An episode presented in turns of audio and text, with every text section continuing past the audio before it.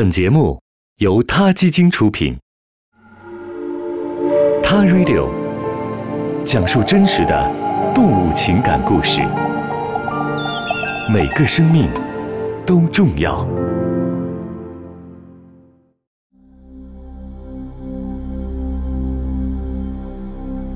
在二零一三年三月发行的《动物人》报纸当中，加拿大皇家山大学的心理学教授阿兰·莫兰发表了一篇文章。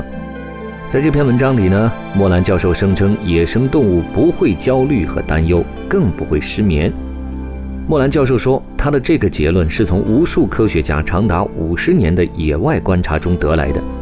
这些科学家包括著名的黑猩猩研究者真古道尔和研究野生狒狒的罗伯特教授。莫兰教授的这个观点其实不但不太可信，甚至令人震惊。大部分研究野生动物的科学家都认为，动物们有着丰富而复杂的情感，他们的快乐和忧愁其实与人类一样相生相伴。显然，人类并不是地球上唯一能够感受到焦虑和忧愁的动物。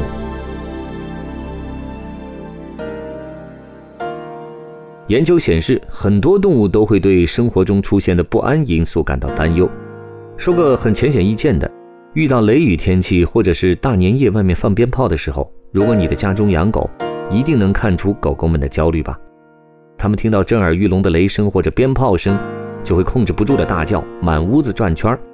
要么就会躲在床底下，或者把自己裹进被子里。这个时候，如果主人不照顾到狗的这种情绪，进行安抚的话，它们很容易就会形成创伤后遗症，性格也会发生巨变。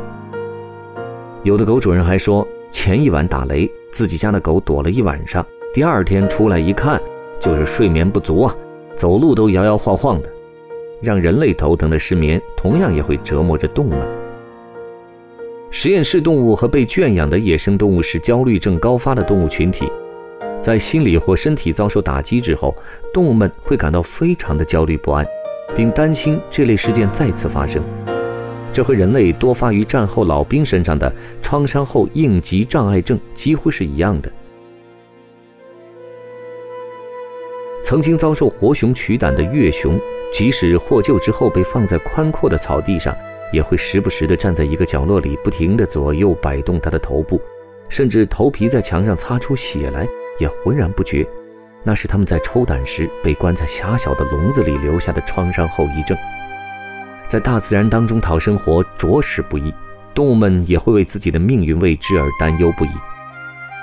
你知道吗？有一种名叫黑头蜡嘴雀的小鸟，它们排成一条直线的时候，会比站成一圈时紧张而焦虑，不断的抬头观察四周，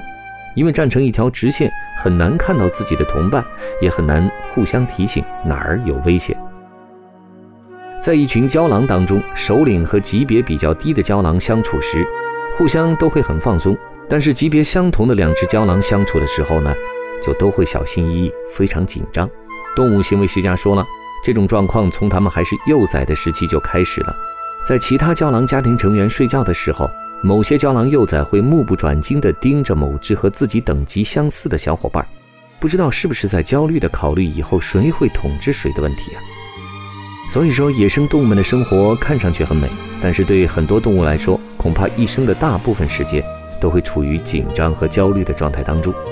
不过，为了生存，它们会比人类更快地克服这种焦虑情绪，以进食来满足身体所需的能量，适应自然的选择。相比人类，吃不饱饭或者睡眠不足，对动物们来说更是事关生死的严重问题。说到这儿，我想我们也可以重新看待这个问题了，是吗？我们下期《他 Radio》再见。他 Radio，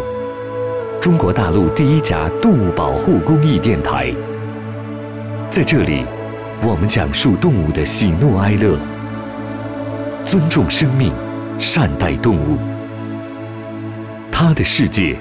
因你而不同。